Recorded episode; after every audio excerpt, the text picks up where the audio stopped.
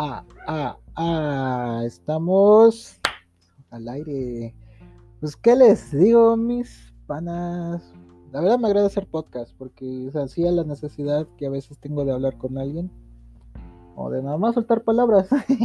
Pero bueno, anyways. Mm, hoy ya es la entrega de mis últimos podcasts. Ya voy a salir de la universidad, aunque recibí unas noticias que se bajó la presión. Pero fighting, le vamos a echar ganas. Gambarem. Pero bueno, este podcast es igual sobre una materia que le agarré mucho cariño. De hecho, me ayudó crecimiento como persona, la verdad. Y es la cocina experimental. y pues es nada más un podcast hablando de mi experiencia al experimentar en la cocina, pero yo lo voy a... Mi experiencia en esta clase, güey, cómo, me ayudó bastante. Bueno, no puedo decir que me ayudó bastante, estaría engañando, pero sí me ayudó. Me, me aclaró muchas cosas, me hizo cuestionar. pero a ver, primero, un poco de contexto. Contexto. Pues yo, antes de prepandemia, yo era muy me, a veces no leía, era otra persona, ¿saben? Cambió mucho en este tiempo y pues bueno, inició pandemia, eh, nos encerraron, todo, bla, bla, bla, bla, pasé muchas cosas fuertes, bla, bla, bla, X, ¿no? En algún momento de todo ese tiempo llegué a encontrar lo de los test de personalidades, el MBT, el MBT, y pues lo hice, ¿ven? Lo hice y yo salí en FP, soy soy un mediador.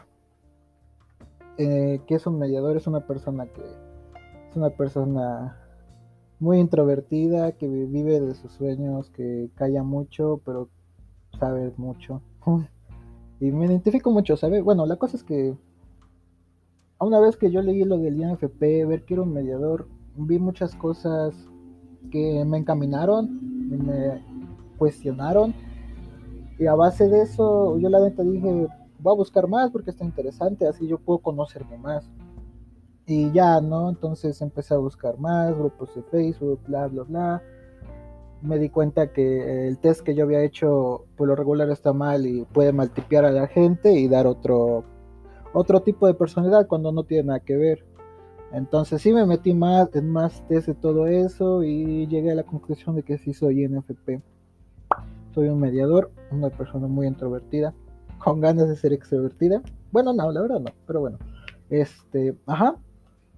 Entonces, yo ya sabiendo que soy, tengo una personalidad INFP, viendo todas las fortalezas que tiene, todo esto, de la creación, de la creatividad, de no estar apegado a algo, lo que lo dice ser mediador, no ser medio entre todo, no, no estar más de un lado que de otro. Entonces, justo llego a cocina experimental y llega cuando me pongo a leer más sobre filosofía, donde más siento esto del INFP, lo de la psicología, donde me siento más apegado. Y boom, me lleva a la cocina experimental y empezamos a tener clases, las prácticas, hasta que llegamos a las clases teóricas, a las clases teóricas, güey. No, güey, no, no, güey. ¿Yo? Chiste local. No, güey, pero neta, esas clases, digo, teóricas, la, la, forma en que el chef lo daba y pues, supongo que también ha leído muchos libros, se ve que si le, le late todo eso.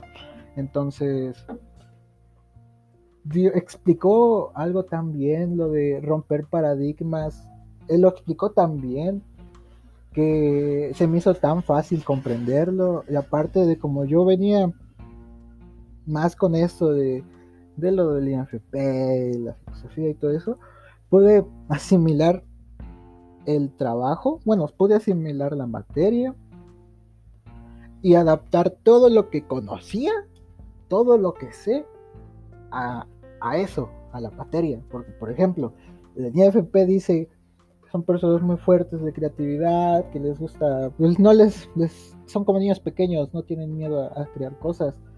Y, así soy yo.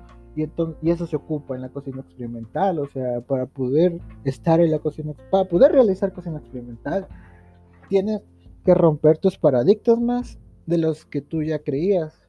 O sea, todo lo que tenías ya construido, tienes que romperlo para poder llegar a algo mejor. ¿Ven? E, e, es como ahorita en un anime que estoy viendo que se llama Shama King. Shaman King. Una parte le dicen, tienes que morir y olvidar todo lo que tienes para renacer con pensamientos mejores a los que ya tenías. Entonces, aplicando esto a la cocina experimental, olvidas todo lo que tienes, vuelves tu mente como la de un niño y dejas tu mente expandirse, hacer lo que tú quieras, pero, yo, digo pero, pero, teniendo en cuenta todas las, las bases, muy, muy, muy, lo muy base, lo que todo que tienes que saber, por ejemplo, de que la cebolla tiene azúcar, de que la, por ejemplo, ahorita en la clase, de que la sandía si la metes al horno sale caramelizada, bueno, entre, entre comillas se carameliza y toma otra textura. Ya se, o sea, te puedes volver, es como si fueras, experimentas con un niño con conocimientos de alguien ya grande, ¿ves? Es, no lo puedo explicar tan bien, no sé si lo expliqué bien. Pero, güey, está muy loco, güey, o sea por ejemplo, eso nos, el profe, nos, el chef, este nos puso eh, una sandía horneada en horno, valga la redundancia, y cuando lo corta, pues se ve como, como salmón. O sea, yo de lo, todo lo que he visto, de lo que ya sé, o sea, me imagino un sushi, me imagino un nigiri, me imaginé demasiado. he visto que hay allá en Corea ponen los platos muy bonitos, cortan los cortes así como lo estaba haciendo, los ponen en abanico. Eh, he visto que en, en India lo hacen, bueno, cómo adaptar esta sandía a un plato indio, ¿sabes? Entonces, yo siento desde, al igual ya me norté mucho, pero está chido, estoy sacando muchas cosas de mi coco. Entonces, yo siento que la cocina experimental, aparte de romperte paradigmas, es conocer todo lo que tienes, todo lo que está a tu alcance, para que sepas qué es a lo que no puedes llegar. Y ya sabiendo qué es a lo que no puedes llegar, te vas a hacer tu meta a poder llegar a eso con lo que ya tienes, ¿ves? Es muy raro, es, tal vez es muy masoquista, porque es muy presionado, pero es que, por ejemplo, una, yo, yo lo he dicho esto de la gastronomía, la gastronomía nomás te enseña técnicas y ya tú, tú decides qué hacer con todas esas técnicas. O nutrirte con la cultura de distintos lugares. Por ejemplo, yo, yo, estoy muy apegado a la cocina, digo, a la cultura coreana, a la cultura japonesa, a la taiwanesa, a, distintas culturas que estoy muy apegado por la música, por la música que escucho, ¿ven? Entonces, mm, a veces hay platillos eh, bueno, eso ya entra como cocina de fusión, ¿ven? Pero pues sigue siendo jugar como un niño pequeño, ¿ven? Por ejemplo, yo luego veo cosas, comida de Corea y las intento replicar en mi casa con cosas de acá que yo tengo en mi casa, o sea, hacer mi versión. Eh, eh, obvio, aclaro, esto no es cocina experimental. O al igual estás experimentando tú, pero no, no es como una cocina experimental. Eso sería, yo creo ya sería una cocina fusión porque estás contando dos regiones. Pero bueno, a lo que voy es de que pues cuando te nutres de muchos conocimientos, puedes hacer que esos conocimientos sean una semilla y broten para que te generen nuevas cosas. Y supongo que así es esto de la cocina experimental. Así es esto. así lo entendí yo, güey. Para, sé que al igual y tomé un camino distinto de cómo es la cocina experimental, pero dude, me encantó, güey. O sea, eso de romper todo lo que sabes, crear un platillo. Por ejemplo, lo que yo voy a hacer son mis, mis panquecitos de rosa. Eh, pues yo me puedo decir me basé en ellos, porque pues, tengo una rosa, en mi casa hay muchas rosas, me gustan las manzanas, un rollito, después voy a poner a hervir agua de rosas con los trozos de la manzana para que esto se pueda juntar y que se pueda hacer un jarabe a la vez.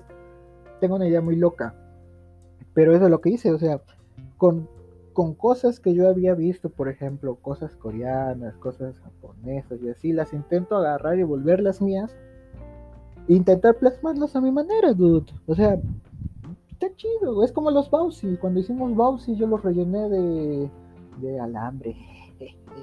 Un Bowsy de alambre. O sea, no es experimental, es fusión. Pero te rompiste ese paradigma de que el Bowsy va solamente con cocina asiática, güey. Entonces, eso está chido. Y esta cocina experimental estuvo muy cool, güey. O sea, neta, de materias que más me han latido en todo mi tiempo en la uni, ha sido cocina experimental. Bueno, primero es enología. Enología para mí fue la mejor. Cocina experimental. Y la tercera no, no sé por, cuál. No sabría decir cuál, pero pues mis dos favoritas son esas, enología y cocina experimental.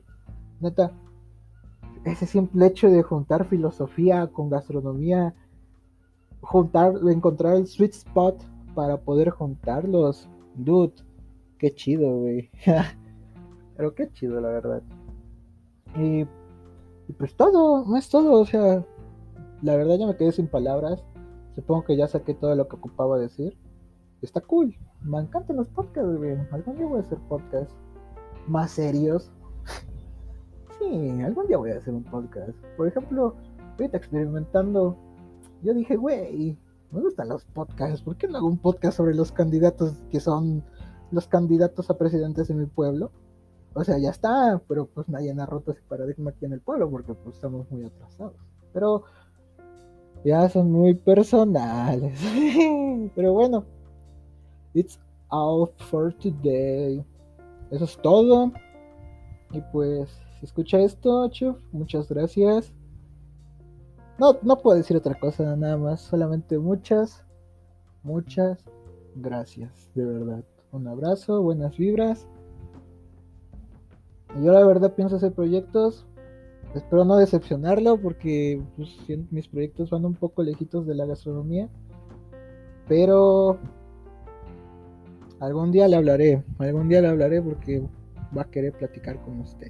Para hacer un podcast, ¿verdad? No sé, no sería de más que la gente pueda conocerlo a usted. No como Chef Rosette, sino como Emanuel Rosette, el amigo. Pero bueno, algún día será. Así que mucho gusto, fue un gusto haber estado en la escuela con usted, recibir clases de usted. Y Sarane, Sarane, Sarane. Bueno, te quiero en coreano. Aprecio Love Ya, Ili, GTM y no me acuerdo cómo se dicen demás idiomas. Bye.